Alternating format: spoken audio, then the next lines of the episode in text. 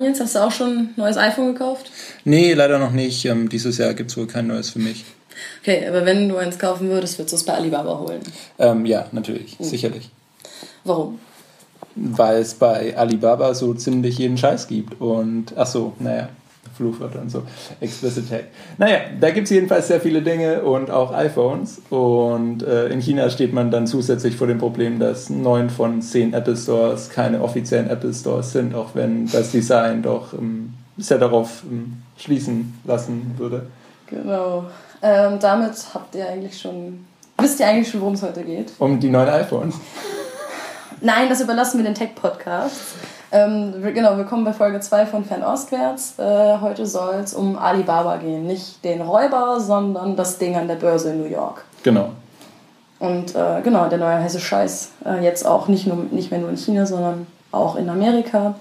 Und vorher wollten wir uns noch kurz bedanken.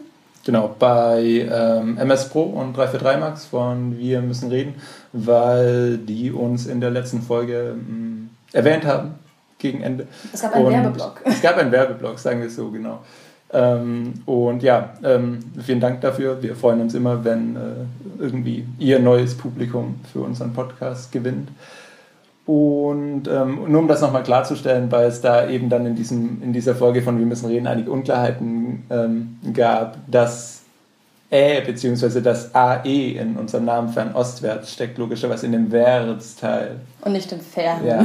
Also wenn ihr quasi unseren Namen schreiben wollt, dann dürft ihr den gerne groß schreiben und mit einem Ä. Und wenn ihr aber unseren Twitter-Handle oder unsere Website sucht, dann immer klein und mit AE. Genau, einfach nur so. Nicht, dass es irgendwelche Verwirrungen ja. gibt. Aber noch ein anderes Dank geht auch raus an die Hörer von unserer Nullnummer und der ersten Episode, weil wir bisher schon einiges an ziemlich coolem Feedback bekommen haben. Genau, da freuen wir uns immer, ähm, weil die Technik, also ich, äh, es bisher noch nicht ähm, zum Laufen gekriegt hat, äh, irgendwelche Analytics auf der Website laufen zu lassen. Und daher ist ähm, der einzige Kontakt mit dem Publikum eben gerade die Kommentare von euch. Und das ist dann einfach ganz nett, wenn da ähm, Feedback kommt. Ja, genau. Echt toll irgendwie. Sei es, sei es Kommentare auf der Seite, sei es irgendwelche Menschen auf Twitter oder so. Das ist alles immer ziemlich cool. Und äh, bisher gab es recht viel Positives. Und ja, an der Tonqualität arbeiten wir. Und ähm, dieses Mal nehmen wir aber wieder so auf wie beim letzten Mal und haben uns äh, bei der Vorbereitung vor allem auf die Inhalte konzentriert. Ja, und zwar können wir damit dann ja auch gleich beginnen. Eigentlich, ja, genau.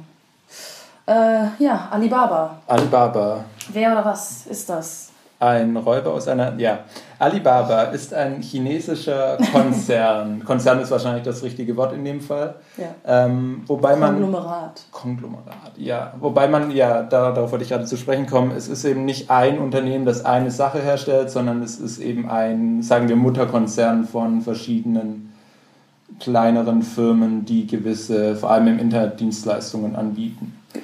Und im Endeffekt man kann sich so vorstellen, wenn ihr irgendwas im Internet macht, äh, sei es Dropbox, sei es YouTube nutzen, sei es ähm, irgendwie Social Networking machen, sei es irgendwie Sachen einkaufen, sei es Sachen verkaufen. Äh, das sind alles Sachen, die, davon gibt es immer auch eine Version von Alibaba.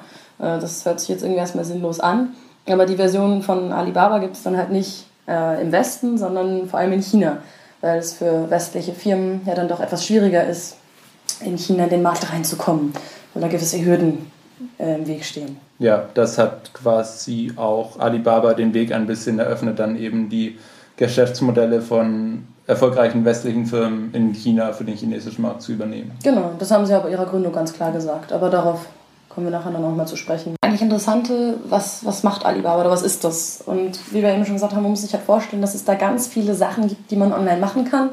Und ich würde sagen, vielleicht so das Wichtigste ist taobao.com. Also das wird jetzt auch ein bisschen bekannter im Westen so nach und nach. Ich habe neulich auf Twitter mit jemandem geredet, die das auch kannte. Und Taobao ist im Endeffekt wie eBay. Also nur irgendwie ein bisschen ja. geiler, ehrlich gesagt. Also man, man kann halt irgendwie seinen ganzen gebrauchten Kram da theoretisch verkaufen.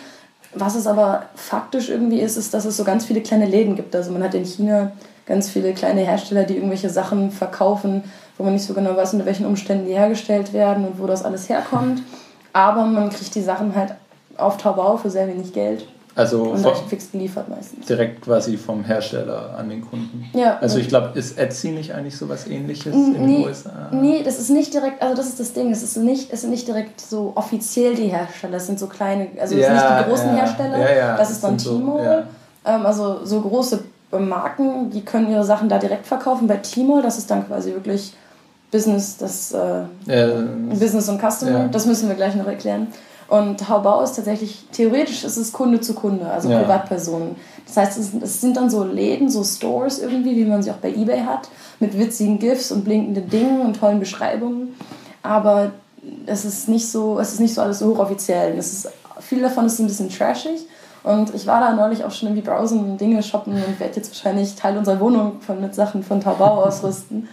Aber nein, eigentlich ist es ziemlich cool. Also es ist irgendwie hat es mehr, es hat ein bisschen mehr als Ebay, habe ich so das Gefühl, weil du eine bessere Auswahl hast und einfach dadurch, dass du diese kleinen Läden hast, die quasi irgendwo zwischen Privatverkäufern und großen Konzernen liegen, die man halt in Europa nicht hat. Das ist, glaube ich, schon äh, ein großes Plus von Taobao, auch gerade hier in China. Mhm. Genau. Ja, das ist der größte oder bekannteste oder wichtigste und coolste Aspekt von Alibaba. Ja, oder vielleicht das, was einem am ehesten begegnet. Was, ja, ja, Weil wenn man sagt, womit man am ehesten konfrontiert wird. Ja, wenn man halt sagt, oder wenn man Leute fragt hier, ich brauche ein neues Fahrrad, ich brauche einen Wasserfilter, ich brauche irgendetwas, dann ähm, bekommt man meistens am Anfang gesagt, ja, schau mal auf Taobao. Ja, das ist einfach die Anlaufstelle für so einen Quatsch. Also auch für so ähm, Alltagsgebrauchsgegenstände, wo man bei uns vielleicht dann doch eher noch mal kurz in der Innenstadt ins Kaufhaus gehen würde. Also da ist ähm, der Drang zum Online-Shopping hier schon sehr viel weiter verbreitet. Aber China ist Zukunft. Gut, ähm, wollen wir dann schon mal auf die Geschichte und die unterschiedlichen Geschäftsmodelle einsteigen von, den, Vielleicht noch- von Alibaba? Oder? Vielleicht noch ein paar andere Sachen, also die ganze Sache mit dem B2B. B2B ja, das meine ich mit den Geschäftsbereichen. Ah, ja. okay. Na, vielleicht erst noch nur mal kurz einen Überblick. Also genau, es gibt chinesisches YouTube, ist auch noch bei Alibaba. Also es gibt halt nicht nur Ebay, es gibt auch äh, so eine Art YouTube. Und es gibt zum Beispiel auch nochmal was ganz anderes, was auch mit äh, Geld verdienen und Dinge, zu, äh, Dinge kaufen zu tun hat. Das ist Alipay. Hört sich verdächtig nach Apple Pay an. Ähm, aber, gibt es aber schon länger als Apple Pay. Und das ist quasi chinesisches PayPal. Und das ist auch ziemlich allgegenwärtig. Also man kann damit tatsächlich an unendlich vielen verschiedenen Orten mit bezahlen. Und das ist auch ähm, ziemlich, ja, muss ziemlich praktisch sein. Mhm. Ich habe es jetzt selber noch nicht. Ich weiß auch nicht, ob man da. Als Ausländer ohne Ja. chinesisches Bankkonto das nutzen kann, aber kann man ja mal ausprobieren dann. Müssten, hätten wir jetzt eigentlich an dem Selbstversuch machen müssen. Vorher, das ist Ja, äh, das stimmt. schlechte Recherche, Nils. Ja, wir haben gerade einfach noch nicht die Einkaufsliste. Die haben wir dann erst, wenn wir, wir aus dem Ja. Land die Wenn ihr uns flattert, dann geben wir das dann mit, äh, ja, mit Alipay für Dinge auf Taobao aus. Sagen wir das mal so. Genau, dann können wir unser neues Equipment Neue- mit neue Alipay Mikros, auf Taobao ja, das- bezahlen. das wär doch toll. Und dann kriegt ihr bessere, die bessere Tonqualität. Ja, genau, aber ja, du hast recht, wir sollten vielleicht erstmal erklären, wo Alibaba herkommt.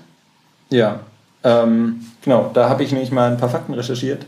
Recherchiert ist wahrscheinlich zu viel gesagt.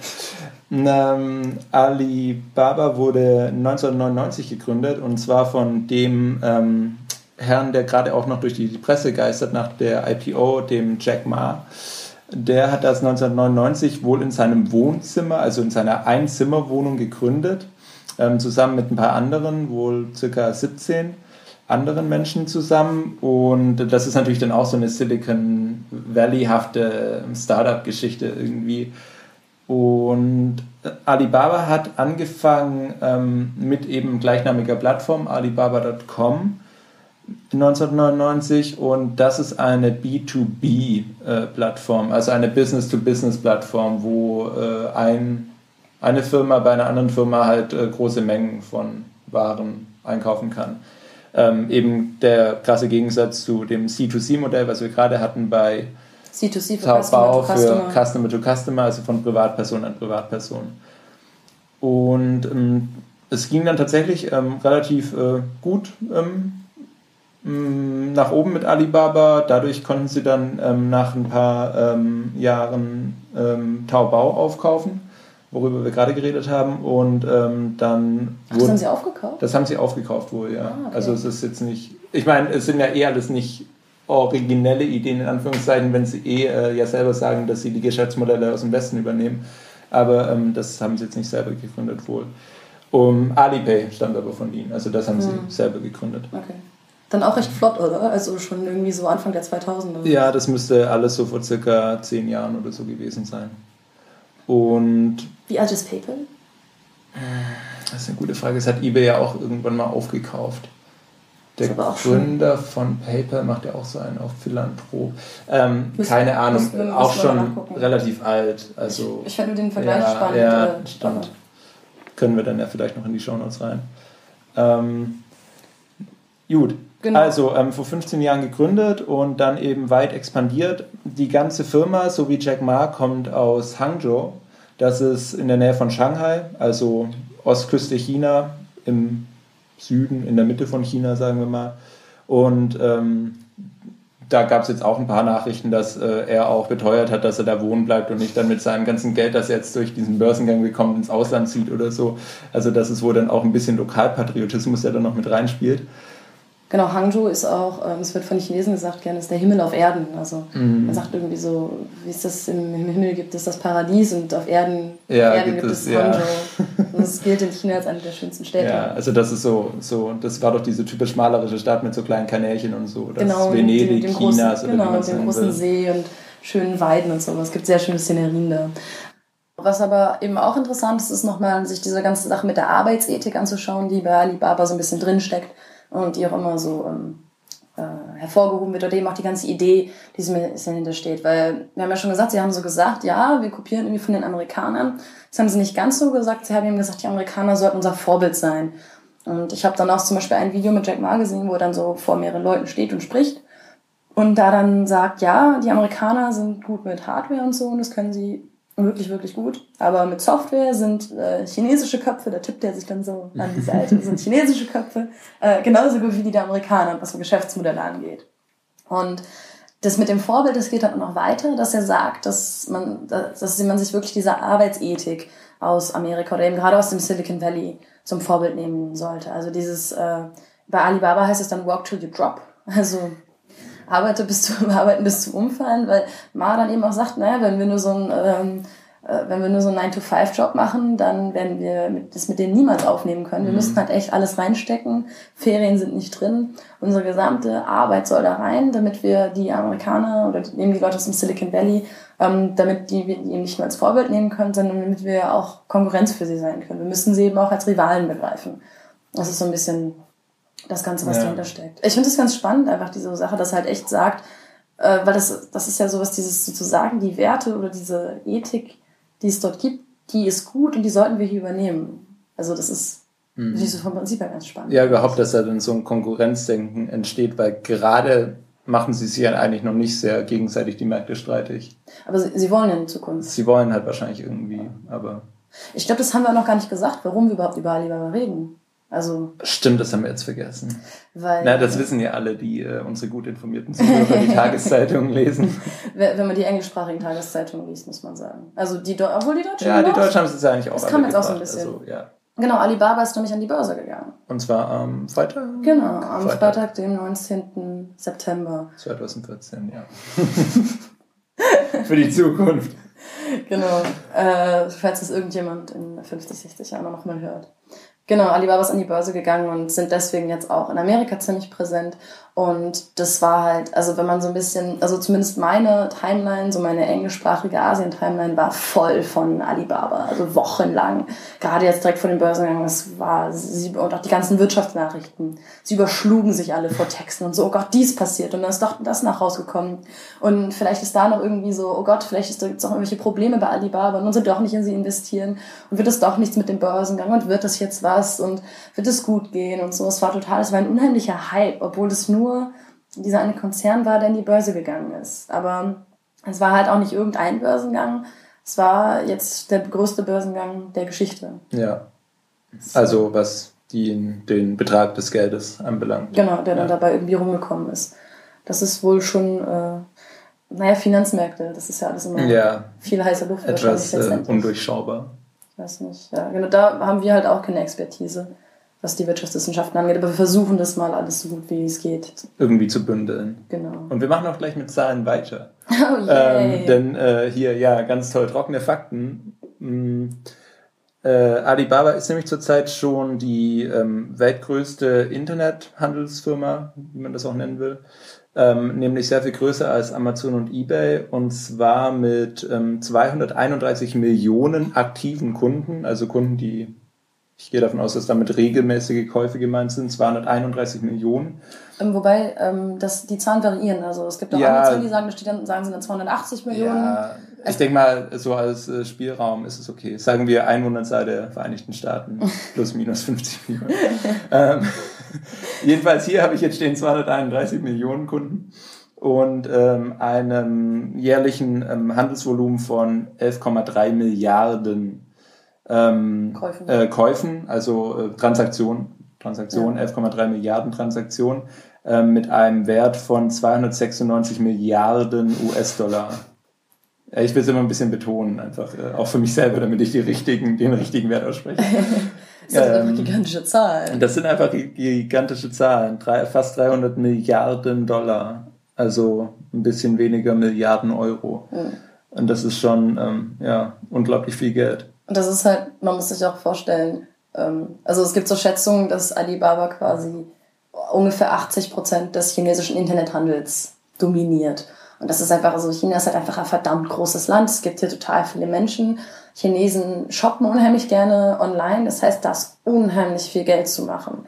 Ähm, und da kann man halt unheimlich von profitieren. Der Witz ist, dass Alibaba ja selber nicht wie Amazon Dinge verkauft, sondern sie bieten tatsächlich äh, vor allem diese Plattform an. Mhm. Oder äh, eigentlich exklusiv, das ist das, was sie machen. Und trotzdem ist es halt so ein Riesending. Und das, was halt viele immer sagen, was jetzt auch bei dem Börsengang immer wieder vorkommt, ist halt, dass Alibaba einfach so ein unglaubliches Wachstumspotenzial hat. Weil äh, China hat jetzt wie viele Einwohner? Äh, ich glaube, es waren circa 1,3 Milliarden. Okay. Es waren mehr als eine Milliarde. Okay, also sagen, sagen wir 1,2, 1,3. Von denen haben, wenn ich mich jetzt nicht irre, ungefähr 600 Millionen Zugang zum Internet. Ja, Vielleicht ein bisschen ein bisschen weniger als die Hälfte. Ja. Ich glaube, sowas war es. Ende 40 Prozent. Ja, okay. Ich meine, ich meine, ich habe die Zahl 600 Millionen gelesen. Okay, ja, das würde hinkommen. Und von denen, von denen sind halt fast 300 Millionen Nutzer bei Alibaba. Das heißt, momentan kauft die Hälfte der, Chine die Hälfte der chinesischen Internetnutzer bei Alibaba irgendwie ein, in irgendeiner Form. Und was man natürlich auch sehen muss, ist, dass die Sache mit dem Internetzugang, die wird ja in China noch weiter ausgebaut. Wir sind ja jetzt hier nicht in einem Land, das irgendwie komplett mit ähm, total Highspeed-Internet in jeder Region versorgt ist, sondern China ist ja immer noch ein Schwellenland.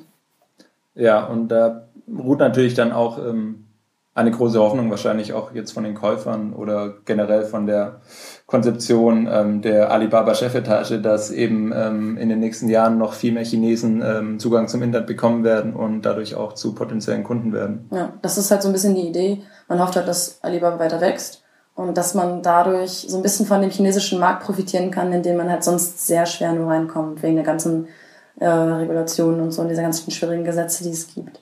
Und äh, naja, und natürlich der Internetzensur. Ja. Wegen der wir nicht auf Facebook oder Twitter können hier. genau. Und bisher ähm, funktioniert es auch recht gut für Alibaba. Ist ähm, hier nochmal tolle Zahlen. Ähm, 2014 ähm, ging äh, die Zahl der Nutzer wohl bereits um ein Fünftel nach oben. Also äh, inzwischen wohl eben diese 280 Millionen Nutzer circa und das, äh, da gab es eben Wachstum von einem Fünftel allein dieses Jahr. Also die Kurve, die Prognose, die man stellen könnte, wäre wohl auch ganz optimistisch, wenn man da jetzt von ausgeht, dass es irgendwie so weitergeht. Ja, wahrscheinlich ist es jetzt so genau der Zeitpunkt des hohen Wachstums, in dem Alibaba jetzt drin ist und momentan gibt es halt mhm. noch Potenzial. Die Frage ist halt, wie weit, äh, wie weit das irgendwie geht und wie schnell auch dieser ganze Internetausbau funktioniert, wie lange da mehr, wie lange da noch mehr Leute dazukommen. Aber das war genug mit Zahlen. Und äh, es gibt nämlich ein Thema, über das man natürlich immer reden muss, wenn man über China redet, an dem man nicht vorbeikommt. Und das Thema ist Politik. Und das ist leider auch so, wenn man über die Wirtschaft redet, denn wir leben ja in, äh, oder wir leben gerade äh, hier in wir einem, befinden uns in. Wir, wir befinden uns, wir, ja, wir befinden uns, wir befinden uns ja gerade in einem Staat, der von einer kommunistischen Partei äh, regiert wird. Und die üben auch eine gewisse leichte Kontrolle über die, die chinesische Wirtschaft aus. Das heißt, im Endeffekt alles, was auch in der Wirtschaft passiert, ist davon ist von der chinesischen Regierung berührt. Oder ja, ja, ist es das wirklich? Ist, das ist die Frage. Ja, ja. Da, ja, die Frage ist halt immer natürlich, äh, hat die Regierung nicht unbedingt immer ihre Hand mit im Spiel, aber äh, sagen wir mal, sie schwebt quasi drüber. Also wenn die Regierung irgendwas machen will, dann kann sie das halt machen. Und ähm, das ist eben äh, immer hier noch so ein bisschen, na, wie soll man das beschreiben? Ähm, immer noch ein bisschen ein Spiel mit dem Feuer, ja. weil die freie Marktwirtschaft eben eigentlich da ist, aber wenn es halt aus politischen ähm, wenn die politischen Motive da wären, dann eben ähm, Alibaba Steine in den Weg zu legen, dann würde die Regierung das eben halt auch machen. Und da ist dann natürlich, ähm, die Firmen haben dann da eben natürlich nicht das Potenzial, sich dagegen irgendwie zu Wehr zu setzen. Ja, genau. Also da, genau, das sind die Sachen theoretisch freie Marktwirtschaft. Das hört sich so zynisch an, wenn man über China redet. Aber es ist halt tatsächlich so. Nur es gibt wirklich, es gibt Gesetze gegen Korruption und es gibt Gesetze gegen ähm, Monopol, Monopolbildung und gegen äh, Preisabsprachen und sowas. Also der Witz ist halt, dass diese Gesetze selektiv angewandt werden, so könnte man sagen. Also ähm, ich habe neulich noch äh, einen Text gelesen, in dem es um die, äh, ich glaube es war die Behörde, die für Antimonopol-Ermittlungen zuständig ist und sowas und die sind wohl chronisch unterbesetzt und haben einfach nicht genug Leute. Das heißt, sie können immer nur bestimmte Fälle aufnehmen, bestimmte Fälle behandeln. Und äh, naja, das kann natürlich die, die Auswahl dieser Fälle ist natürlich auch dann durchaus oft von politischem Willen gesteuert, mhm. je nachdem, wer diese Behörde gerade kontrolliert. Und gerade unter diesen Korruptions- und Monopoluntersuchungen leiden gerade einige westliche Unternehmen hier ganz massiv. Ja, also es waren auch irgendwelche Autobauer dabei, ich weiß gerade leider nicht mehr genau welche Marken, aber ähm, da, da ist schon was in Bewegung und da, daran sieht man dann eben auch, dass äh, wenn solche Unternehmen, das sind ja dann keine neuen Zustände, das, sondern, das, sondern das sind Zustände, die eben bereits seit Jahren so bestehen. Ja. Ähm, gewisse Handelsbeziehungen von irgendwelchen ausländischen Unternehmen mit chinesischen Unternehmen. Und die chinesische Regierung hat sich aber erst dann dieses Jahr entschieden, da irgendwie einzuschreiten und da ähm, irgendwelche äh, Strafzahlungen zu verhängen. Ja. Und äh, das zeigt eigentlich ganz gut eben, ähm, die Willkürlichkeit, der man sich da dann ausgesetzt ja, genau. ähm, fühlen sein kann. Zu viel passiert. Oder der man eigentlich, der man, der, die, diese, Willkür, diese Willkür, der man halt eigentlich immer ausgesetzt ist, wenn man ja. im chinesischen Markt Geschäfte macht. Das ist halt ein ganz typisches Muster, das ist nicht nur in der Wirtschaft so, äh, das zieht sich irgendwie so auch durch viele andere Gesetze. Also viele Gesetze in China das ist ganz interessant, so das, äh, die, die, Hand des Gesetzes in China müsste man auch mal irgendwie ein bisschen diskutieren in einem längeren Podcast. Ja. Aber es ist so ein Ding, es gibt viele Gesetze und Regelungen, aber Gesetze werden gerne ignoriert. Also es fängt damit an, dass man nicht auf der falschen Straßenseite laufen soll, nicht auf der falschen Straßenseite fahren soll, dass man bei roten Ampeln stehen bleiben soll. Das fängt im Kleinen an. Aber es zieht sich halt auch ins Große so ein bisschen rein. Also dass viele Gesetze und Regelungen ignoriert werden ähm, und durchgehend ignoriert werden von unheimlich vielen Leuten. Und das ist so ein bisschen, es wird so still akzeptiert und toleriert. Aber wenn man dann eben ins Fadenkreuz gerät, ins politische Fadenkreuz, dann können, kann das eben alles herangezogen werden, um, einen, um einen, irgendwie einen Strick daraus zu drehen. Und das passiert jetzt eben gerade in einigen westlichen Firmen. Und Alibaba ist davon eben verschont geblieben bisher. Sie haben sogar zum Börsengang, sie haben zum Börsengang eine Glückwunschkarte von der chinesischen Regierung gekriegt. Das ist so ein schönes, schönes rotes Ding mit äh, okay. gelber Schrift drauf und irgendwie, äh, ja, Gratulation. Und das heißt, da sind die eigentlich, die, die sind so ganz dicke. Aber äh, trotzdem gleichzeitig dominiert halt Alibaba irgendwie oder hat 80 Prozent des chinesischen Internethandels in seiner Hand. Und dann so, ja, äh, Monopol-Dinge ja. und weiß nicht, und kaufen jetzt ja auch weiter noch fröhlich um sich. Das ist so ganz spannend. Ja. Aber das heißt, so die Frage, wird Alibaba von der chinesischen Regierung kontrolliert, ist. Mit Nein zu beantworten. Ja. So, soweit man das weiß. Soweit, ja. es, soweit es möglich ist, wenn ja. man im, im Markt, also wenn man auf dem chinesischen Markt agiert, würde ich sagen. Du, einer gewissen Kontrolle oder einem gewissen Druck kannst du dich halt nicht entziehen. Ja. Also, das ist schön gesagt. Gut, dann wollen wir jetzt direkt zu der IPO einsteigen. IPO heißt was? IPO heißt, ähm, jetzt hast du mich gerade off guard erwischt. ähm, in jetzt eine Vokale Initial, Initial, das war's, das I. Initial Public Offering, also ähm, erste öffentliche Beat-Situation, wie auch immer. Ein erstes öffentliches Angebot? Ähm, ja, schön, schöner als meine Version. Ähm, also im Grunde genommen einfach ein Börsengang. Und ähm, Alibaba plant das wohl schon länger und äh, Fun Fact gleich voraus, sie wollten wohl schon 2013 an die Börse gehen und zwar in Hongkong, was sich auch anbietet, wegen, einfach mal wegen der geografischen Nähe. Und weil Hongkong halt im Gegensatz zu China eine liberale Marktwirtschaft hat. Ja, wo auch eben viele Westler mit viel Geld dann da sind, die ihnen schön viel Geld geben. genau. Und äh, das hat aber nicht funktioniert, weil die Hongkonger Börsenaussicht ähm, das nicht zuließ wegen ihrer Unternehmensstruktur. Und zwar ist das bei Alibaba so, dass ähm, ähm, die, die Kontrolle über die Firma sehr stark in der Hand äh, des Vorsitzenden ähm, Jack Ma und ein paar und einem, einem kleinen Personenkreis um ihn herum 27 Leute insgesamt. 27. Ja, ja, sowas habe ich mir gelesen. Ähm, um ihn herum besteht. Also, und zwar auch jetzt ähm, mit dem Börsengang äh, liegt dann die Kontrolle über das Unternehmen eben weiterhin dann nicht bei den Aktionären, sondern eben die Grundsatzentscheidung wird weiterhin diese, wie soll man das nennen, Firmenspitze treffen, ja, genau. die halt fest installiert ist und ähm, Genau, das ist halt, man muss eben, wenn man irgendwo in die Börse gehen möchte, das ist natürlich unheimlich viel Papierkram, da muss man wohl irgendwie größere, längere ähm, äh, längeres Papierzeug abgeben, wo man drin beschreibt, wie die Managementstruktur des Unternehmens eben aussehen soll und man muss das ganze Unternehmen beschreiben damit die Börsenaufsicht sich eben ein Bild davon machen kann. Unter diesem Papier stand eben schwarz auf weiß drin, dass diese 26 Leute quasi die Mehrheit des Vorstands nominieren können. Egal, ganz unabhängig davon, wie viele Anteile sie in der Firma haben. Das heißt, selbst wenn diese 26 Leute all ihre Aktien, all ihre Anteile in der Firma verkaufen sollten, äh, könnten sie immer noch den Vorstand komplett, also die oder die Mehrheit des Vorstands nominieren. Also sie als Gruppe geschlossen sind, ähm, haben sie die Kontrolle über die Firma. Und hat Hongkong gesagt, nö, da wollen wir euer Geld nicht. Das seid uns egal, das machen wir nicht. Das ist nicht fair, das ist äh, nicht fair den Aktionären gegenüber. Und, äh, und genau das hat New York nicht gesagt. und New York dachte sich, hey, Geld, China. Ja, und deswegen ähm, konnte dann Alibaba am 7. Mai diesen Jahres äh, den Börsengang ankündigen in den USA. Ursprünglich war das ähm, für den 8.8. geplant, weil 8 eine Glückszahl ist. Yeah. Willst du kurz erklären, warum? Ich bin mir auch nicht sicher, ob es stimmt. Also ich habe halt gelesen, dass es, weil es liegt, dass es daran liegt, dass sich das Wort für acht auf Chinesisch, also bar, ähm, auf das Wort äh, Fa äh, reimt. Und Fa-Zai heißt reich werden. Das heißt, also dieses Fa wird immer mit äh, reich werden assoziiert. Das heißt, acht ist quasi ein Die Zahl des Reichtums und Wohlstands und, genau. alles toll. Was vielleicht noch wichtig ist, ähm, das heißt, Börsengang in den USA, aber warum kein Börsengang in China? Ist ja eigentlich ganz interessant. Also, also es gibt ja. Das, das stimmt. Es gibt ja, es gibt ja durchaus Börsen. Es gibt ja durchaus Börsen in China. Das ist ja so nicht, also in Shenzhen gibt es, glaube ich, einen Stock Exchange und in Shanghai gibt es auch einen Stock Exchange.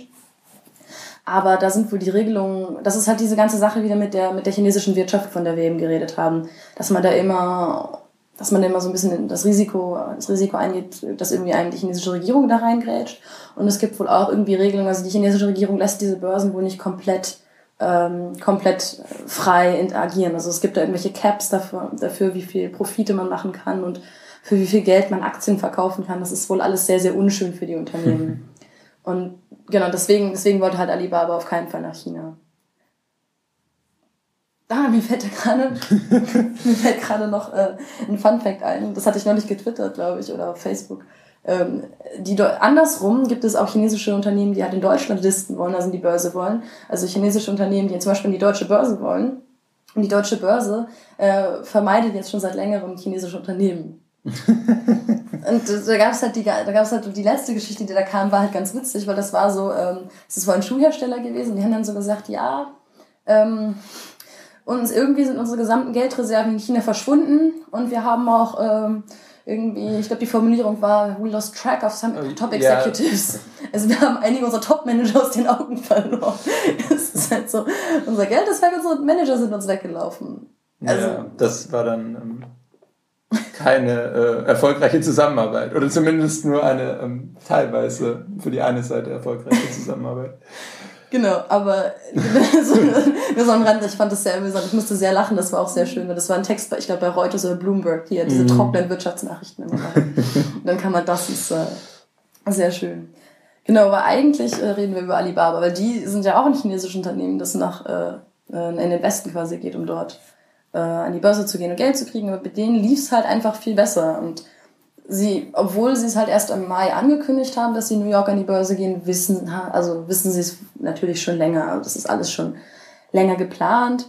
Und ähm, naja, was macht man, wenn man so als äh, Unternehmen in die Börse geht und sich quasi bindet äh, fürs Leben. Ähm, feiert vorher eine Junggesellenparty.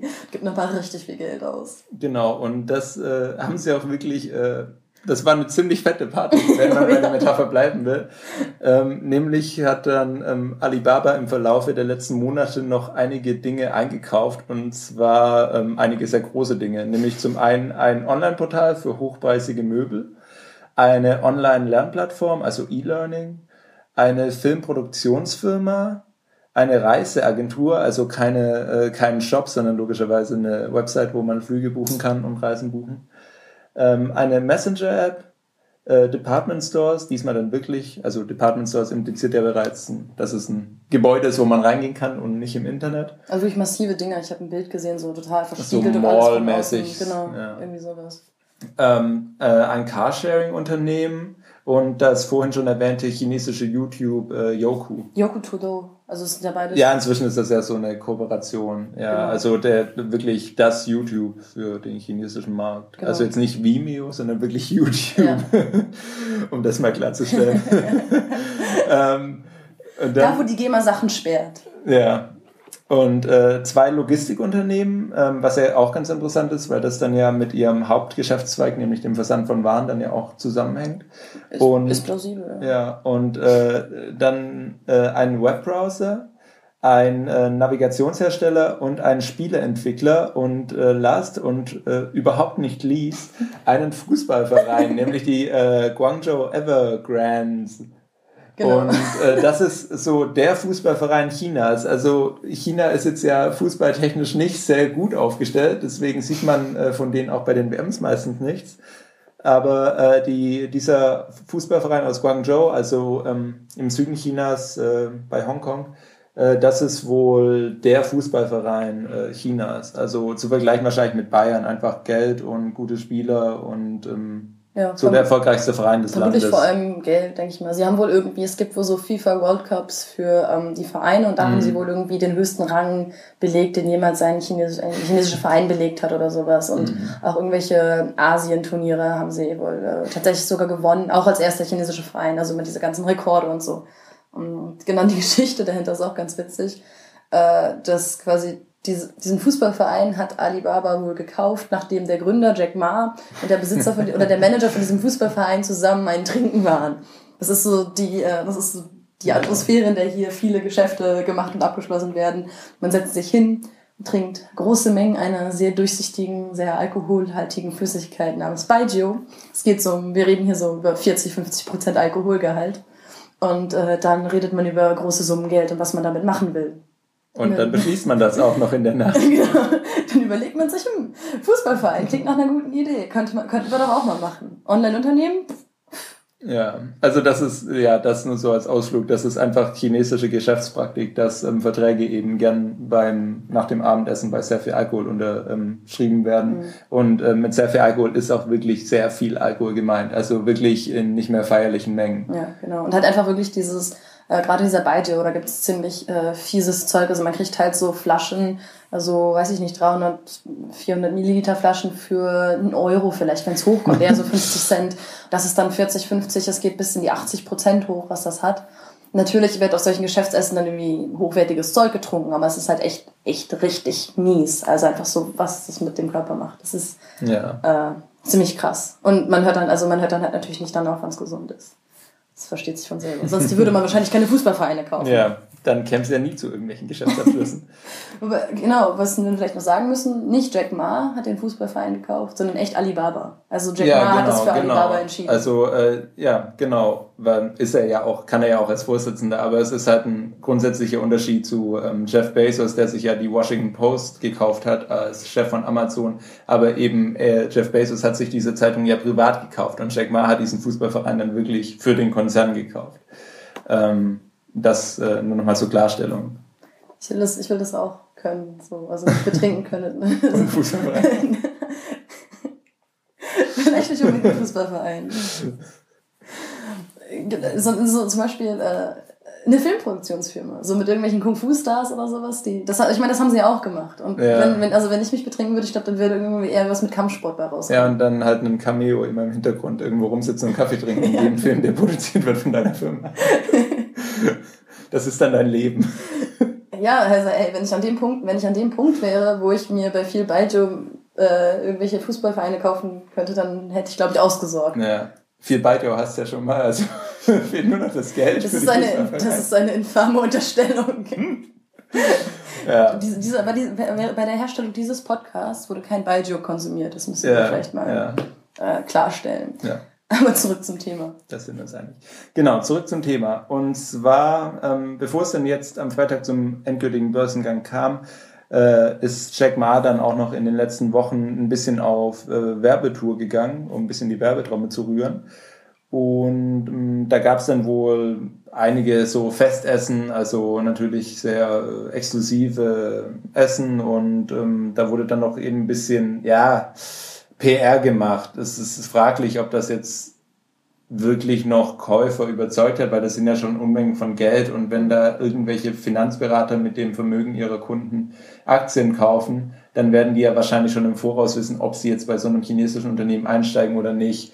Ähm, vielleicht hat es ja noch ein paar Leute überzeugt, aber es wird wahrscheinlich hauptsächlich für PR-Zwecke gewesen sein, einfach nochmal um das Image der Firma in den Vereinigten Staaten wahrscheinlich noch ein bisschen zu pushen. Ja, also so würde ich es auch sehen, definitiv. Man muss sich das halt echt so vorstellen, es war, es waren dann geschlossene Veranstaltungen, zum Beispiel in Hongkong war es, glaube ich, im Ritz-Carlton. Es war im höchsten Stockwerk von einem, von einem Hochhaus, das direkt an Victoria Harbour liegt, also dieser ganzen wo die man dieses, wo man das Wasser mitten in der Stadt hatte, diese geile Skyline. Da haben sie irgendwie total piekfeines Essen gegessen und hatten halt diese ganzen Millionen und Milliarden schweren Investoren eingeladen, also Leute von irgendwelchen Banken, Manager von irgendwelchen Hedgefonds. Und draußen standen die ganze Zeit die Journalisten und haben gewartet, oh Gott, sie kommen raus, was werden sie sagen? Ich habe so ein bisschen was von der Sache mit der, äh, mit der Kurie beim Papst. So. Mm. Sie haben sich den ganzen Investoren Was für ein Rauch mit ja. Und es ist tatsächlich so, also wenn man so die Artikel liest, die stehen dann da draußen und dann schnappen sich die Investoren, die dann rauskommen. Und es ist so im Endeffekt jedes Mal eine Variation von der gleichen Sache, die sie immer sagen. Mm. Also ist dann die mm. Frage, na, werden sie jetzt Alibaba-Aktien kaufen? Und die meisten geben dann halt so ausweichende Antworten. Also weil ich halt auch, ich würde halt auch sagen, die meisten haben sich das schon im Wesentlichen überlegt. Weil Jack Ma hat dann wohl vor allem, hat sich dann halt hingestellt und gesagt, ja, Alibaba ist toll, ähm, wir machen dies und das und wir hatten voll viel Wachstum und wir werden weiter wachsen. Und das dann noch irgendwie schön mit Zahlen unterlegt. Und ich weiß nicht, also das kannst du ja eigentlich ja. auch irgendwo nachlesen. Also, und Jack Ma ist jetzt auch kein Steve Jobs, der irgendwie so super charismatisch sich da irgendwie hinstellen könnte. Ja, wobei er sich ja gerade, also es wird sich ja gerade schon ein bisschen auf ihn fixiert. Also es ist, glaube ich, noch weit weg von diesen Personenkult um jetzt sagen wir mal Steve Jobs oder Jeff Bezos oder so, wo man irgendwie so dieses, ich weiß nicht, ich habe jetzt noch nicht das Gefühl, dass zumindest in westlichen Medien, ich habe da jetzt leider keine chinesischen Originalartikel gelesen, ähm, ob man ihm quasi auch diesen, diesen Mythos eines genialen Gründers, eines genialen Geschäftsmannes irgendwie ähm, anhaftet. Na, also so ein bisschen dieses vom Rex to Riches, dieser vom Tellerwäscher zum Milliardär ja, Story ist es, er, ja. das hat er auf jeden Fall, weil so, er hat, er hat als Englischlehrer angefangen. Also wenn man Englischlehrer, hat es halt diese total krasse Geschichte. Ich glaube, das ist total ikonenhafte macht also das ist in China nicht so nicht so ganz krass, aber es ist schon mhm. so ein, also ist schon so ein Vorbild. Das ist halt genau das Ideal, was in China gerade auch, ähm, was in China gerade echt so ein Ding ist. Es ist tatsächlich ganz witzig, dass diese Sache, die halt in den USA, ja. wenn man, also so, so krass diese, dieser Traum war, das ist jetzt in China halt wirklich das Ding, wo ja. alle streben. Das ist auch gerade, ähm, wie soll man sagen, wörtlich umgesetzt worden, weil die Devise der chinesischen Regierung gerade lautet Zhongguomeng, also äh, der chinesische Traum. Also das passt eigentlich perfekt dann in diese Geschichte rein, dass da so ein Englischlehrer irgendwie so ein Multimilliardenunternehmen irgendwie aufzieht. Wobei aus seiner nicht, Wohnung heraus. Wobei das nicht das ist, was die chinesische Regierung mit dem chinesischen Traum Natürlich, aber wenn man das eben parallelisiert mit dem amerikanischen Traum, dann ähm, passt das perfekt. Das auf jeden Fall, ja. Also, genau.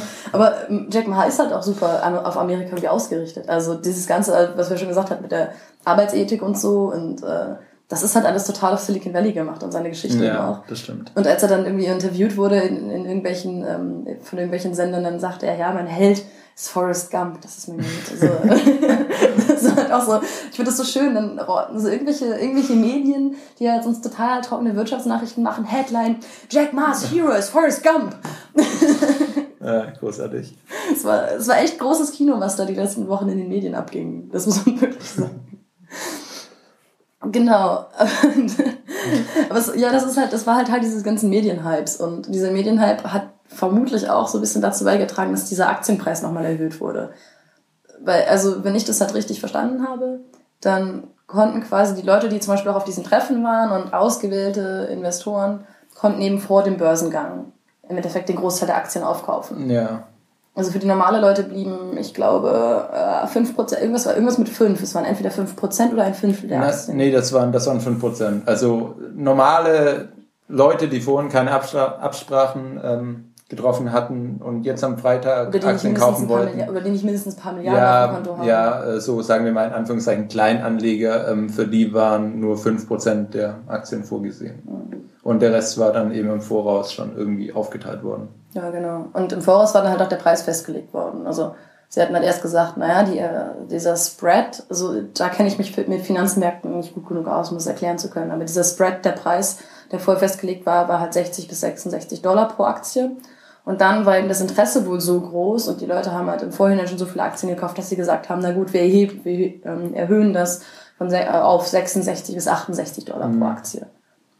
Und äh, genau das haben sie dann eben auch gemacht, auch im Vorhinein. Und dann gab es auch wieder, es gab so total viele Spekulationen. Das ist so, man bekommt da vielleicht so ein bisschen Eindruck davon, ja. wie das sein muss, wenn man in diesem ganzen Investment-Ding so drin ist. So, oh Gott, es wird gemunkelt, dass Alibaba den, den, den Aktienpreis erhöht. Und werden sie es tun? Nein, Insider sagen, sie werden es nicht tun. Oh Gott, Alibaba hat den Aktienpreis erhöht. Sie haben es getan. Das ist eigentlich auch sehr urig, dass je größer die Geldsumme wird, um die es geht, desto weniger weiß man eigentlich Bescheid, was genau passiert wenn man mal so drüber nachdenkt. Mm. Ja, das stimmt definitiv. Das ist, also, irgendwie, man will nicht drüber nachdenken. Wahrscheinlich nicht, nee. Ja, ähm, ein äh, negativer Aspekt jetzt noch äh, vom Börsengang war, dass äh, Chinesen, dadurch, dass es jetzt ja in New York gehandelt wird, ähm, Chinesen keine Aktien kaufen konnten, ähm, weil da eben auch wieder die äh, Regelungen in China für so Investment im Ausland zu strikt sind wohl. Ja, also ich weiß nicht, ob sie so strikt sind, es gibt Oder so.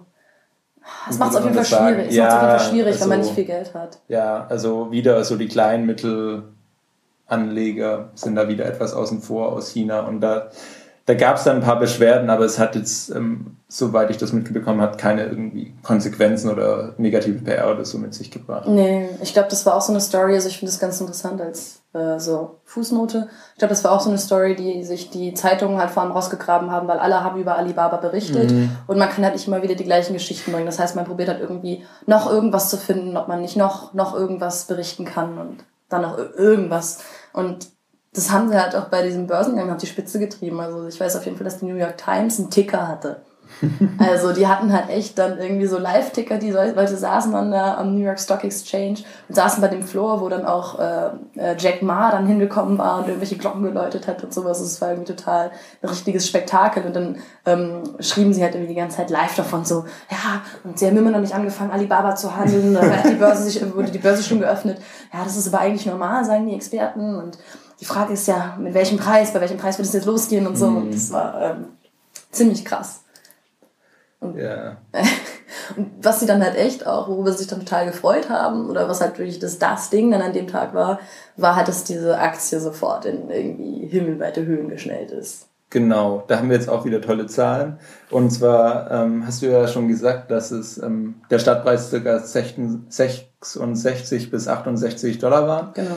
Und ähm, der Tageshöchstsatz der Aktie war dann circa bei 98 Dollar. Also ähm, mehr als ein Drittel mehr und am Endeffekt hat sich dann bei, ähm, ich glaube, es waren 93 Dollar eingependelt. Und das sind immer noch 38 Prozent mehr als dieser Startpreis. Also genau. es ist schon, ähm, ja, wie Spiegel Online schrieb, steil nach oben gegangen. Und ähm, da wurde dann natürlich auch dann im Nachhinein spekuliert, ob sie äh, den Stadtpreis halt immer noch eigentlich zu niedrig angesetzt hatten, um eben so ein Debakel wie bei Facebook zu vermeiden. Ich glaube noch nicht mal, dass es groß Spekulation war. Es war schon ziemlich, also ich glaube es tatsächlich, das ist ziemlich sicher. Also ich habe es, also zum Beispiel im Economist habe ich es schon vor, also vor ein paar Monaten gelesen, dass sie so meinten, die werden es nicht zu hoch ansetzen, wenn, wenn sie klug sind, weil sie mhm. halt sonst, also je höher man eben anfängt, desto tiefer kann man einfach fallen. Das ist, äh, es war einfach tatsächlich gezielte Geschäftstaktik, würde ja. ich sagen. Dann zusammen mit diesem PR-Hype, das passte schon alles ganz gut zusammen. Wobei, dass es wohl so, so hoch geht, ist wohl von vielen Leuten nicht erwartet worden. Also das war dann auch mal so, da haben sich alle nochmal gefreut und äh, es, wurde nochmal mit vielen großen Summen um sich geworfen, wie viele Milliarden ja. Alibaba dann jetzt mehr verdient hat. Deswegen, oder wie viele Milliarden andere Leute bekommen haben. Genau, und da können wir jetzt auch gleich ein paar Namen nennen vielleicht. Ja, wer hat Geld gekriegt? Wer hat Geld gekriegt? Ähm, vor allem die haben wir nämlich auch noch gar nicht genannt, ähm, die bisherigen ähm, Eigentümer von Alibaba. Nein, nicht Eigentümer, Anteilseigner. Anteilseigner, ja. Größten ja, Anteilseigner. Sagen wir es so. Ähm, das war zum einen Yahoo mit ähm, 22 Prozent circa, sowas um den Dreh. Ähm, und eine japanische Firma namens Softbank, ein äh, Telekommunikationsunternehmen. Und die hatten sogar 8, 35? 32 Prozent. 32 Prozent ähm, Anteile bisher. Und, ähm, die haben sie auch immer noch. Die haben sie auch immer noch, ja, aber deren Wert ist jetzt natürlich durch den Börsengang äh, extrem nach oben gegangen. Ja, also das ist auch wieder so was, was ich nicht ganz verstehe, weil Finanzmärkte. Weil, aber ja. ähm, es ist wohl, sie haben ja diese Anteile äh, gehabt an der Firma und die würden, wurden dann bei diesem Börsengang eben in, äh, in Aktien umgewandelt. Und das heißt, die Aktien konnten ähm, konnten sie dann halt behalten und dann sind sie eben als Aktien, wie die Aktien eben weiter, äh, ja, wie die anderen das heißt, Aktien hoch die, Wert ja, hochgegangen ja. Wert, dadurch haben sie dann quasi Weil sie die Aktien dann ja auch für den Startpreis von 66 bekommen haben. Nee, sie haben die ja nicht für gezahlt. Sie hatten ja, ja, ja, ja sie kriegen die dann halt, aber ja, und dann geht der Preis halt hoch. Ja, genau. Und die, die, was Yahoo halt gemacht hat, ist, sie haben wohl einige von diesen Aktien verkauft, um halt Geld zu kriegen. Ja. Für, quasi für ihre Anteile, die sie an Alibaba hatten. Das heißt, Yahoo hat Geld gekriegt, echtes Geld, Cash, ähm, Softbank hat seine gesamten Anteile behalten, hat immer noch 32 Prozent und sagt, dass es wohl auch irgendwie in naher Zukunft noch weitere Aktien kaufen könnte. Das heißt, Softbank hat nicht unbedingt, ich, also ich weiß auch wieder nicht, ob das so, aber soweit ich das verstanden habe, Softbank hat nicht wirklich Geld gekriegt. Das Vermögen, das sie eben haben, ist der, Wert der Wert ihrer, ihres Eigentums genau. ist größer geworden. Der, ja. der, der Assets, diese Assets. Assets ist ein guter Begriff. Also ja. der Assets, die sie haben, was, was das deutsche ja, der Anteile. Eigentlich. Nee, Assets ist ja Assets eigentlich ist so ja alles, was du irgendwie an Dingen ja, hast, die irgendwie Geld wert sind. Hm, ja. Vermögen? Ja, wahrscheinlich so ja. die am ehesten die Entsprechung. Wir brauchen dann mal bald einen BWLer bei uns. Oder auch nicht. Naja. Quoten, Quoten-BWLer bei den Geisteswissenschaften. Genau. Jedenfalls, ähm, das war dann eben die IPO am Freitag. Großer Erfolg, sehr viel Geld, alles ganz toll. Ähm, es gibt dann aber noch eine Schattenseite an dem Ganzen, mh, mm, abgesehen davon, dass Jack, naja, das ist dann noch nicht die äh, Schattenseite, Jack Ma ist nach dem Börsengang jetzt wohl endgültig einer der reichsten Festlandchinesen. Ja. Mm. Also einfach, weil also Jack Ma, alle Vorstandsmitglieder und äh, Mitarbeiter von Alibaba haben halt automatisch Anteile und diese Anteile wurden genau wie die Anteile von Yahoo und Softbank jetzt auch in Aktien umgewandelt, die jetzt äh, 93 Dollar pro Aktie wert sind. Ja. Ähm, aber jetzt nochmal zum Hintergrund. Sorry. Ja, nee, das ist ja okay. Ähm, es ist halt irgendwie immer kompliziert, da eine richtige Reihenfolge zu finden. Denn diese Alibaba Group heißt es, glaube ich, die ja. jetzt an der New York Stock Exchange gehandelt wird seit Freitag, ist eben nicht das eigentlich operierende Unternehmen Alibaba in China, sondern die Alibaba Group an der Börse ist ähm, ein anderes Unternehmen und äh, zwar genauer gesagt ist es eine VIE, eine Variable Interest Entity, also eine verschiedene, eine, ja, ein Geschäfts, ähm, ein, wie sagt man das, eine Firma, ein, eine Entität ist ja ein doofer deutscher eine Begriff. Briefkastenfirma? Eine Briefkastenfirma klingt vielleicht ein bisschen böse, aber im Grunde genommen ist es das. Es ist negativ konnotiert, aber ja, ja. sie sind halt auch noch in den Cayman Islands registriert. Das genau, halt ja. Besser. Die sind nicht in den USA registriert, sondern in den Cayman Islands. Und ähm, der Sinn des Ganzen ist, dass eben chinesische, da chinesische Firmen nicht direkt dann ähm, Investitionen aus dem Ausland äh, kriegen dürfen ist das eben einmal um eine Ecke mehr dann das Geschäftsmodell, um ausländisches Geld von der New Yorker Börse nach China zu bekommen. Denn der Deal ist, dass die Aktionäre dieser Alibaba Group in New York mh, ein äh, Gewinnversprechen bekommen von dem Gewinn, den Alibaba in China macht. Also die Aktionäre haben Aktien bei der Alibaba Group und diese Alibaba Group hat mit dem eigentlichen Alibaba-Konzern in China einen Vertrag, dass wenn die Alibaba-Konzern Gewinne macht, äh, diese an die Aktionäre der Alibaba Group übergehen. Ähm, und äh, allein schon daher, wie ich das jetzt erklärt habe, merkt man, glaube ich, dass es vielleicht nicht das beste System ist. Und ähm, es ist tatsächlich auch eben nicht die Rechtssicherheit gegeben, die man vielleicht haben wollte, wenn man haben, ähm, wollte. haben wollte, wenn man da ganz viel Geld in irgendein Unternehmen steckt. Denn im Endeffekt ist das eine legale Grauzone, die das Alibaba-Unternehmen hier in China ausnutzt, mhm. ähm, um eben an äh, ausländische Investitionen zu kommen. Diese VIE-Struktur ähm, wurde nämlich äh, zweckentfremdet. Also heutzutage wird das wohl hauptsächlich nur noch ähm, für diesen Finanztrick benutzt. Also für Börsengänge im Ausland. Für, für Börsengänge im Ausland. Ähm, aber eigentlich war es dafür nicht vorgesehen. Und das ist eben, wie wir vorhin schon so ein bisschen angedeutet haben, wieder so ein Punkt, wo an dann die chinesische Regierung doch reinkrätschen kann, wenn sie ein wenn man sie denn mal blöd von der Seite angucken sollte. Oder die chinesische Regierung sich überlegt, dass die Alibaba doch nicht so gerne mag. Genau, also aus welchem Grund auch immer, es steht der, die chinesische Regierung hat theoretisch die Möglichkeit, da jetzt irgendwie ähm, ja, die Reißleine zu ziehen und irgendwie das Ganze kaputt zu machen. Und das ist eben, und dann eben auch zum Nachteil der ausländischen Investoren. Ja, genau.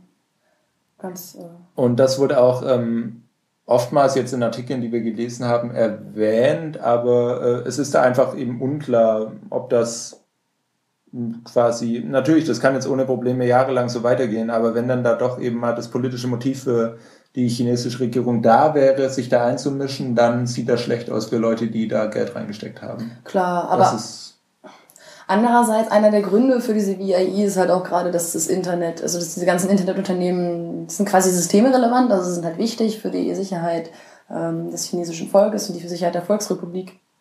Und das hat auch einer der Gründe, warum die Regierung sich da eben einmischt. Also die Regierung, Regierung hält ja auch so Dinge wie Banken und äh, Ölfirmen sehr, sehr nah an sich. Mhm. Das sind ja alles Staatsunternehmen. Gerade da mischt sie sich halt immer ein. Und auch bei, diesen, auch bei diesen Telekommunikationsunternehmen. Und dann, wenn man hat diese Internetsachen, hatte ich mal Alibaba. Das mit der Reißleine, das ist halt eine theoretische Möglichkeit. Wenn sich wirklich Alibaba jetzt irgendwie politisch engagieren sollte oder so, aber ganz ehrlich, ja. also das Ding ist so groß. Also, nein, also wenn die nicht wirklich irgendwas richtig Blödes machen, dann kann ich Ja, das ist vielleicht auch mit der Reißleine eine schlechte Metapher. Es ist halt, ich glaube, wir sind uns da auch beide nicht sicher, falls ich dir das auch mal unterstellen darf, wie genau da die Möglichkeiten eigentlich sind, was die Regierung da tun könnte ja, und wie fein die Schritte gegliedert sind. Also ob es eben was gibt zwischen Nichtstun und Reißleine, ob es da einzelne äh, kleinere Optionen gäbe für die Regierung, sich da irgendwie einzumischen. Also Druck machen auf jeden Fall. Ähm, ja, also politischer Druck ist immer möglich, aber ob sie eben direkt in dieses ähm, Finanzkonstrukt von ähm, Hangzhou nach New York eingreifen könnten. Das wissen wir ja leider nicht, weil das dann doch eben zu kompliziert wird. Mhm. Aber es ist halt auch so ein Thema, es ist so ein Ding, was einfach in der China-Berichterstattung immer wieder auftaucht, dass man eben, wenn man über China schreibt, man will halt gerne über die kommunistische Partei reden und das ist, das ist einfach ein Muster, was, was immer wieder auftaucht, so, oh Gott, China und Kommunisten und so. Mhm. Das heißt, ähm, über, und äh, positive Nachrichten, außer es ist jetzt so ein geiler Börsengang, sind halt meistens keine Nachrichten. Das ist so ein bisschen das. Und wenn man diese ganzen Katastrophengeschichten hat oder dieses, oh Gott, seid halt alle vorsichtig. Und gerade in den Finanzmärkten ist man ja immer sehr ängstlich. So, was passiert mit meinen Investments? Und da kann ich mir schon vorstellen, dass das auch teils ein bisschen übertrieben ist. Was ja oft, was ja halt oft der Fall ist, wenn man über, diese, über viele negative und Staatskontrollsachen in China redet. Beziehungsweise nicht um übertrieben, aber es wird in einem anderen Licht dargestellt, als irgendwie realistisch ist. Ja. Das mag sein. Also ich kann es halt jetzt auch schwer einschätzen. Mhm. Ich habe ja auch nur drüber gelesen, aber das ist halt generell eine Tendenz, die ich so bemerke. Deswegen bin ich bei sowas mittlerweile oft ein bisschen skeptisch. Ohne jetzt irgendwie irgendwelche Entschuldigungen für die chinesische Regierung und ihre Politik äh, hier ab, äh, abgeben zu wollen. Gut, dann können wir, glaube ich, so langsam mal ein Fazit ziehen, oder? Ja. Genau. Ähm, es gibt nämlich noch, fangen wir mit dem Negativen an. Ähm, es, es gibt noch zwei äh, kleine mh, hm, Spekulationen, ähm, wo, wo vielleicht ja in Zukunft, in Zukunft wo es schlechte Entwicklungen geben könnte, ja, für ja. Alibaba. Nicht so geil werden. Ja. ähm, ähm, nämlich zum einen ist das, ähm, dass ihnen auch noch, wobei das auch noch dem Media-Hype äh, vielleicht zuzuschreiben ist, äh, ihnen wurde vorgeworfen bei dieser Filmproduktionsfirma, die sie sich gekauft haben dieses Jahr, ähm, da deren Bücher nicht genau geprüft zu haben und deswegen da ein bisschen äh, Geld in den Sand gesetzt zu haben. Nee, gar nicht mal so. Also es ist halt so, dass wohl, also es gab irgendwie Sachen, die Filmproduktionsfirma hatte wohl irgendwie Geld unterschlagen oder irgendwelche Sachen ja, ja, also, falsch gemacht. Aber sie haben halt bei dem Deal quasi halt nicht genug aufgepasst. Genau. Das war dann im Endeffekt der Vorwurf. Also im Endeffekt das ist so dieses so, ja. Ist halt so ein Einzelfallbeispiel. Das ist ja, aber das, äh, das, das Ding ist halt so, als die Leute dann noch gehört haben, dass Jack Ma, wie Jack Ma diesen Fußballverein gekauft hat, unter welchen Umständen, meinten alle, naja, wenn ihr so wild um euch herum kauft, wie man das halt so macht, wenn man im Shoppingrausch ist, dann kann es halt gut sein, dass ihr euch so ein paar Leichen in, im Keller einkauft, mhm. von denen ihr nichts wisst. Also seien es irgendwelche politischen Leichen, irgendwelche politischen, sensitiven, sensiblen Verbindungen oder seien es irgendwelche Geldsachen, irgendwelche schlecht angelegten Gelder, ja. irgendwelche Sachen, die in Korruptionsermittlungen hervorkommen könnten, wie sowas. Also dieses so, okay, passt mal lieber auf, ähm, vielleicht ist das nicht alles so geil, was ihr da eingekauft habt. Das ist so das eine. Genau. Und das andere ist die Entwicklung der Güterverteilung in China. Ähm, die war bisher nämlich vor allem darauf ausgelegt, ähm, in China produzierte Waren an die Häfen und damit ins Ausland zu bekommen. Und da jetzt dann eben immer mehr Güter dann auch nach China kommen und auch äh, in China produziert und dann in China gekauft werden, ähm, muss, äh, fehlt da wohl gerade noch ähm, ein Hochleistungsgüterdistributionsnetzwerk. Ähm, da die, also das ist wohl, ähm, gerade wenn wir darüber reden, dass ähm, die Hälfte der Chinesen noch keinen Internetzugang hat und dass das eben potenzielle Kunden für Alibaba sind, dann muss ja auch ein schneller Postweg bestehen von den großen Städten, wo Waren hergestellt werden, dann eben aufs Land, auf äh, eher in Westen, ins äh, Landinnere rein.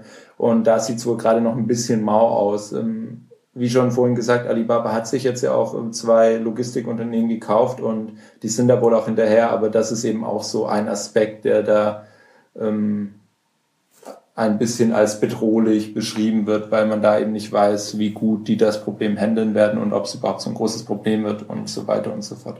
Genau, also was man, also was ich halt also einwenden würde, ist zum Beispiel zu sagen, dass da, wo Alibaba eben in den Städten operiert, also eben, es ist ja nicht, das muss man sich immer vor Augen halten, es ist ja nicht unbedingt Alibaba direkt, das ist halt oft, das sind halt irgendwelche anderen Händler. Wenn man zum Beispiel hier in Beijing was kauft, dann dauert es halt einen Tag, bis es ankommt. Es gibt hier kleine drei äh, räderige Gefährte, die sehr schnell und sehr gefährlich sind. Ähm, und das ist halt, das ist halt dieses Ding. Also die Frage ist halt, kann Alibaba weiter wachsen?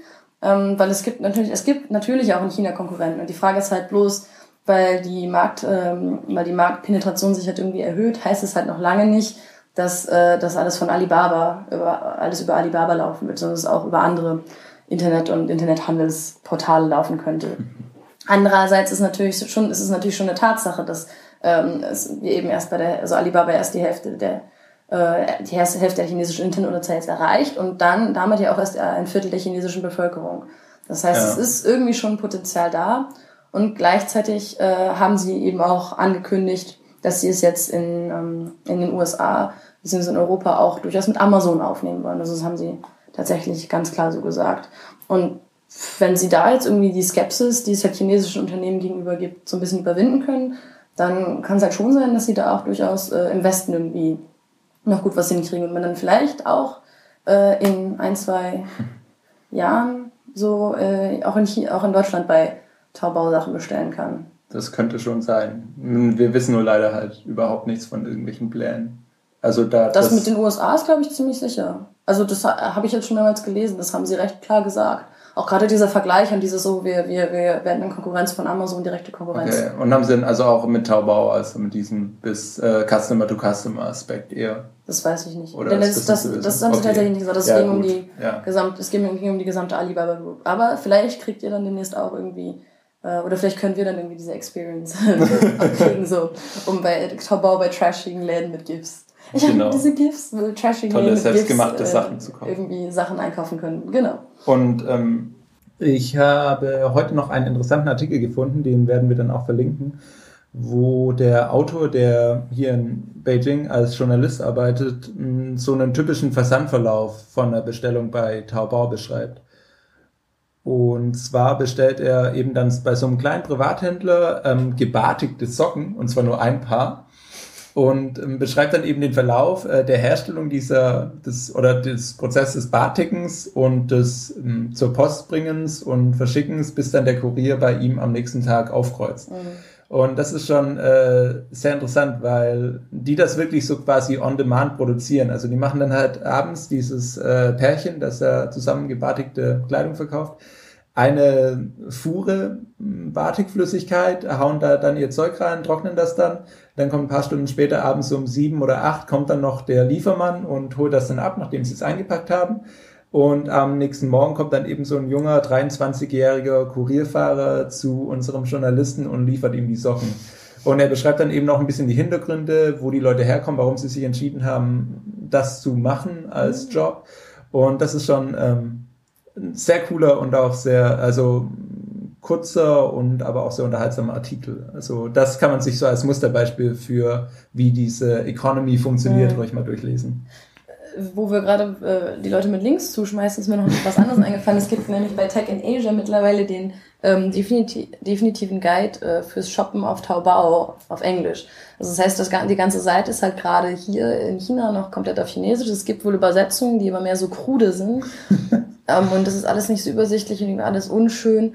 Und deswegen gibt es jetzt eine komplette, einen kompletten Visual Guide, der einem so Step, Step, Step by Step zeigt, wo man draufklicken muss, um was zu tun und wie man quasi bei Taobao Sachen einkauft. Das heißt, falls jetzt irgendjemand neugierig geworden ist und gerade zufällig in China ist, können, können wir den Ding auch, können wir es auch noch verlinken, damit äh, die Hörer sich dann auch gebartigte Socken stellen können. Die sahen gar nicht mal so schlecht aus, wenn man die äh, Farben der jamaikanischen Flagge mag.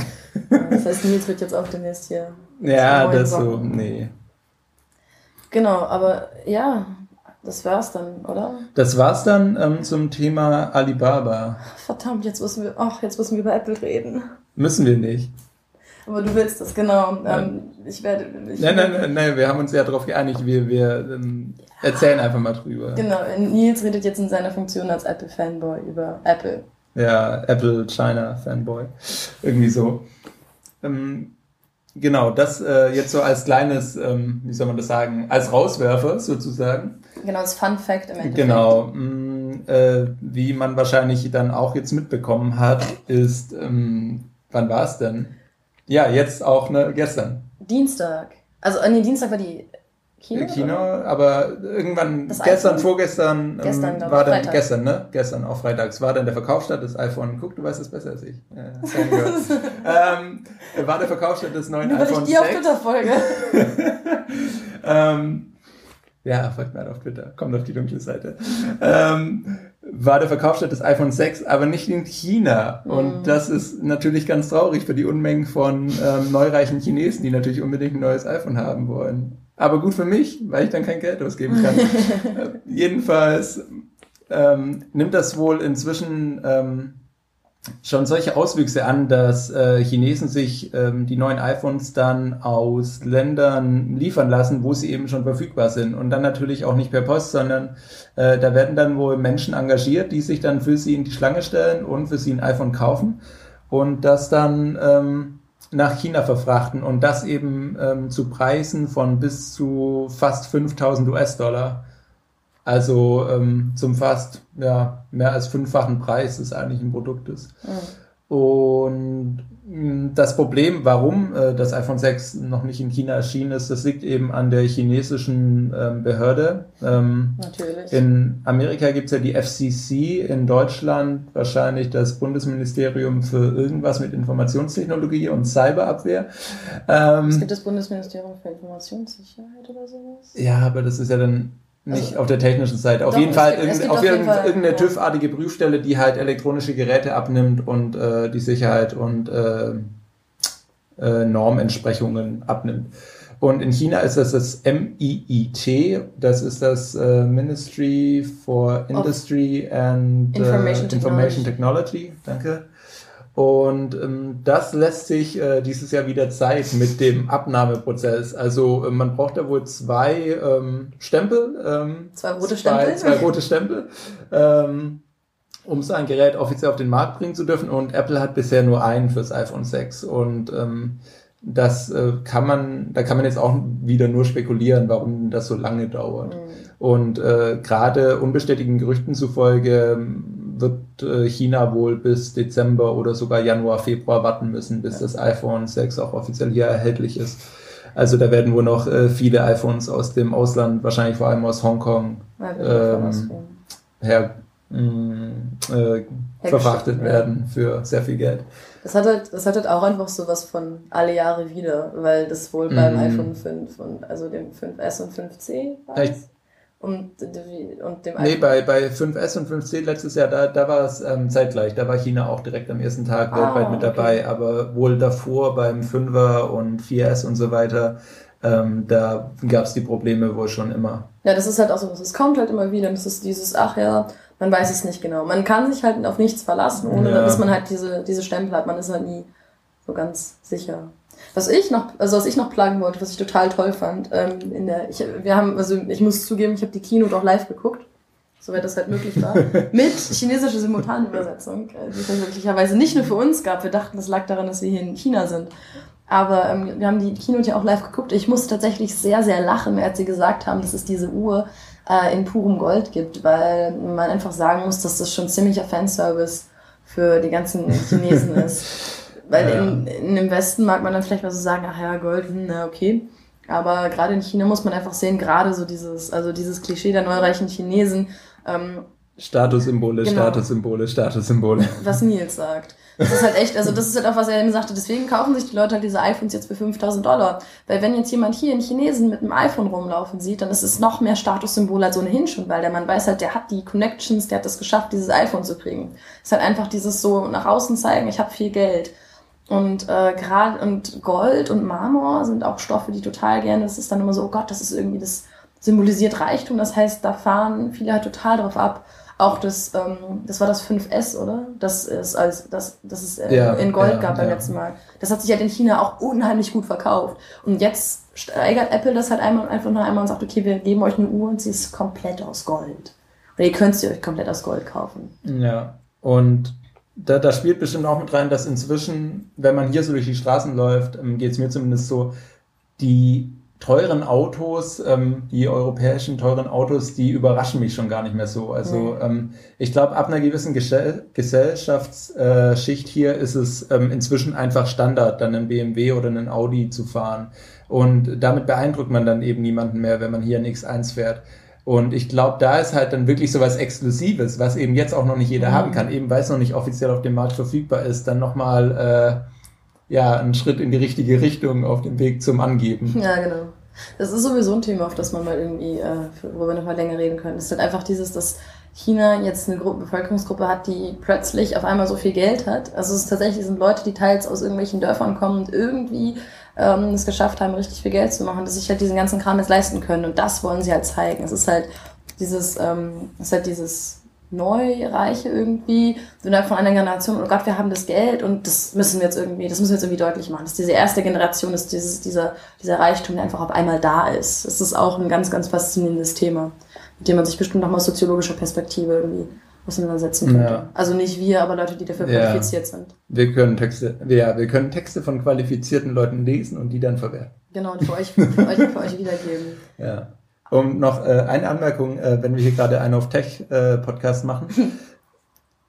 Die Größe vom äh, iPhone 6, also wahrscheinlich wäre das sowieso gekommen, aber man muss das einfach mal sagen, es ist unglaublich, wenn man hier einfach in der U-Bahn steht. Mhm. Es ist gesellschaftlich hier einfach total akzeptiert, aus dem Haus zu gehen, aufs Smartphone zu starren und das erst wieder vom Smartphone runter zu gucken, wenn man vielleicht mit anderen Menschen redet. Ja die, die Masse auch an älteren Menschen in den, in den 40er, 50er Jahren, äh, die in der U-Bahn komplett auf ihr Smartphone starren, ist enorm. Ich bemerke das meistens nicht, weil ich selber auf mein Smartphone starre, muss ich zugeben. Naja, und ähm, da, da ist eben auch der Bedarf da. Man, man sieht unglaublich viele Menschen in der U-Bahn, die, die stehen da dann ähm, im Gedränge zehn Minuten lang und gucken dann halt einen Film mit Ohrstöpseln. Mhm. Also äh, die, die Use Cases, der Gebrauch der Geräte ist schon ein anderer, würde ich sagen, als in Europa. Und da macht das Ganze dann auch sehr viel Sinn, dass man sagt, wir haben ein mobiles Gerät, das dann größer ist, weil man braucht dann auch eben mobile Daten, um irgendwelche Videos im Internet angucken zu können, während man in der U-Bahn steht. Und ähm, man sieht eben auch einfach unglaublich viele ähm, große Smartphones von Samsung und Co. Ja. auch schon. Also mir ist auch schon aufgefallen, mir ist es schon beim letzten Mal aufgefallen, als ich in China war. Ich habe schon 2011 in China äh, Smartphones gesehen. Ich habe ich hab so, ich hab so gelacht, weil das Leute waren, die diese riesigen Dinger am Ohr hatten, die das, also die eine Größe vom iPad Mini haben, was mhm. wir jetzt was man jetzt so kennt. Aber wenn man mal drüber nachdenkt, ist es halt gar nicht so unplausibel. Also es, es macht schon Sinn oder es ergibt schon Sinn. Denn wir haben halt, als wir äh, in Europa oder in Amerika, sind wir halt zuerst über Computer ins Internet gegangen. Also wir haben immer noch diese Desktop-Experience, die ja. haben wir auch immer noch irgendwie so ein bisschen im Hinterkopf. Das ist halt das, wo wir herkommen. Und in China es ist nicht so, dass China unheimlich weit hinterher ist, aber es ist halt so ein Tacken hinterher. Also, nein, also, ja, nein, einfach. Ja, ja. Also in, zumindest auf der Consumer-Ebene. Genau. Also, ähm, genau. Die meisten, die jetzt ein Smartphone haben, die hatten da wahrscheinlich davor keinen Desktop-PC. Genau, also viele haben tatsächlich. Nicht privat, vielleicht in der Schule oder, oder so, in der, der Bücherei, in der, der Arbeit, Arbeit, aber nicht privat. Genau, das heißt, dieses, diese, über die, diese Smartphones sind tatsächlich für viele Leute das erste Gerät, mit dem sie eigenständig selber ins Internet gehen können.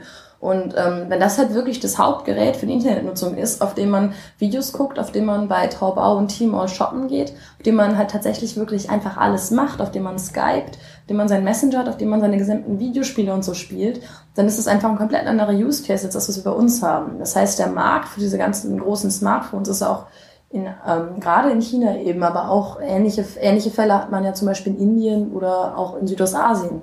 Dieser Use Case ist einfach ein komplett anderer, weil diese ganze Internet Experience ist viel mehr auf Mobile fokussiert als bei uns in, ja. in Europa oder den USA. Ist auch, ähm, ich finde das immer anekdotisch sehr schön, dass es ähm, zumindest, ich glaube, bei allen Samsung-Smartphones kann man ja die Batterie, den Akku rausnehmen.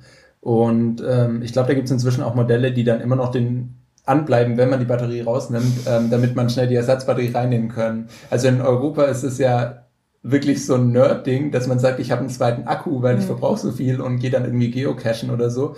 Aber äh, in Asien ist das unglaublich normal, dass man dann einfach mal den Akku wechselt. Und, ähm, Oder auch externe Akkus. Das ist hier externe Nerd, Akkus, ja, hat, also das hat, das jeder. hat jeder, wirklich, ja, wirklich jeder. Ungelogen. Die Dinger kriegt man auch für 5 Euro oder so, da kann man dann sein Handy dreimal mitladen. Also das ist so, ja. Ja. Genau, jetzt haben wir noch über das, Telefone. Das als äh, Ausflug für die Interessierten. Genau, jetzt ja. haben wir noch über Telefon und äh, Internet geredet und genau, als letztes wollten wir noch, ähm, also das haben wir beim letzten Mal vergessen, wir hatten uns eigentlich vorgenommen, genau, Moment, Schlussstrich. Jetzt reden wir nicht mehr über Apple. Kapitelmarke setzen. Bing. Ah, bing. Genau, ähm, als letztes, wir haben uns äh, beim letzten Mal das schon geärgert, dass wir es vergessen haben. Wir wollten euch eigentlich ja noch Twitterer und irgendwie gute äh, Quellen für Nachrichten über Asien und so empfehlen. Und es tut uns auch ein bisschen leid, dass wir jetzt schon wieder nur über China geredet haben quasi. Wir werden das beim nächsten Mal noch ändern. Aber ähm, wir, das wird jetzt tatsächlich noch etwas ähm, noch China-lastiger. Wir wollten euch nämlich einen Twitterer und äh, Newsletter-Schreiber Newsletter-Schreiber an, ans, vorstellen, Herz, ja. ans, ans, Herz legen auf jeden Fall. Also ich würde sagen ans Herz legen. Ans Herz legen, ja. Das ist, ähm, das ist nämlich Bill Bishop das ist ein Amerikaner, ich weiß tatsächlich zu dem Hintergrund gar nichts genaueres, der in Beijing lebt und der tatsächlich mal mehr, mal weniger regelmäßig, aber fast jeden Tag äh, alle Nachrichten zu China zusammenstellt in einem Newsletter. Also alles, was den Tag über vorher so gewesen ist und was ihm gerade so in die Twitter-Timeline kommt, schmeißt er halt in ein E-Mail-Newsletter äh, mit kurzen Ausschnitten. Das heißt, er liest die meisten Texte tatsächlich, manchmal kommentiert er sie. Ja. Ähm, und dann hat man halt einfach so ein Digest von allem, so eine Zusammenfassung von allem, was gerade so passiert ist. Er hat dann immer die Essential Eight, also die acht wichtigen.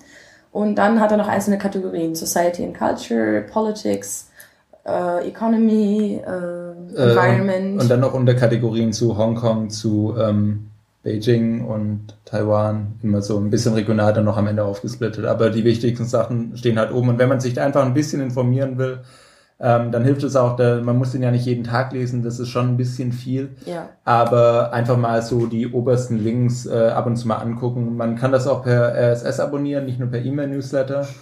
Und ähm, man kann ihm auch auf Twitter folgen, aber der ist ja auch sehr aktiv. Ähm, ja, der extrem. Handle ist at newbie, N-I-U-B-I. Genau. Und Newbie heißt, ähm, heißt das nicht irgendwie total gut oder ziemlich gut auf Chinesisch? Also es kann Oh ja, äh, aber ich glaube, das sollte ich jetzt nicht sagen. Stimmt, ja, okay, es fällt mir jetzt erst jetzt auf. Ich glaube, dass, ähm, ja, das heißt äh, sowas wie spitzenmäßig, aber genau. das eher etwas jugendsprachlicher, Slang. denn New steht für ähm, Stier, Büffel, Kuh, Rind und B ist Slang für Vagina. Ja. Und, also sind schon ähm, geil eigentlich. Neulich, neulich hat, äh, kam das auf Twitter, da, da hat äh, was ganz anderes, die was mit Sprachen macht, hat er, hat er ähm, so ein paar umgangssprachliche Sachen gepostet und dann gefragt, warum äh, Newbie eigentlich, ähm, warum jetzt, was weiß ich, Kuh-Vagina dann für super geil steht. ähm, und die Antwort von einem Chinesen war dann, uh, because it's bigger. oh. Ja. Ähm, Aber das ist voll gut, dann hatten wir so einen äh, kleinen Ausflug in die chinesische Sprache für heute auch schon. genau. Ja, also. Aber genau, long, long story short. Wir müssen noch die URL erwähnen, auch wenn sie in den Notes dann kommt. Die URL ist sinusism.com.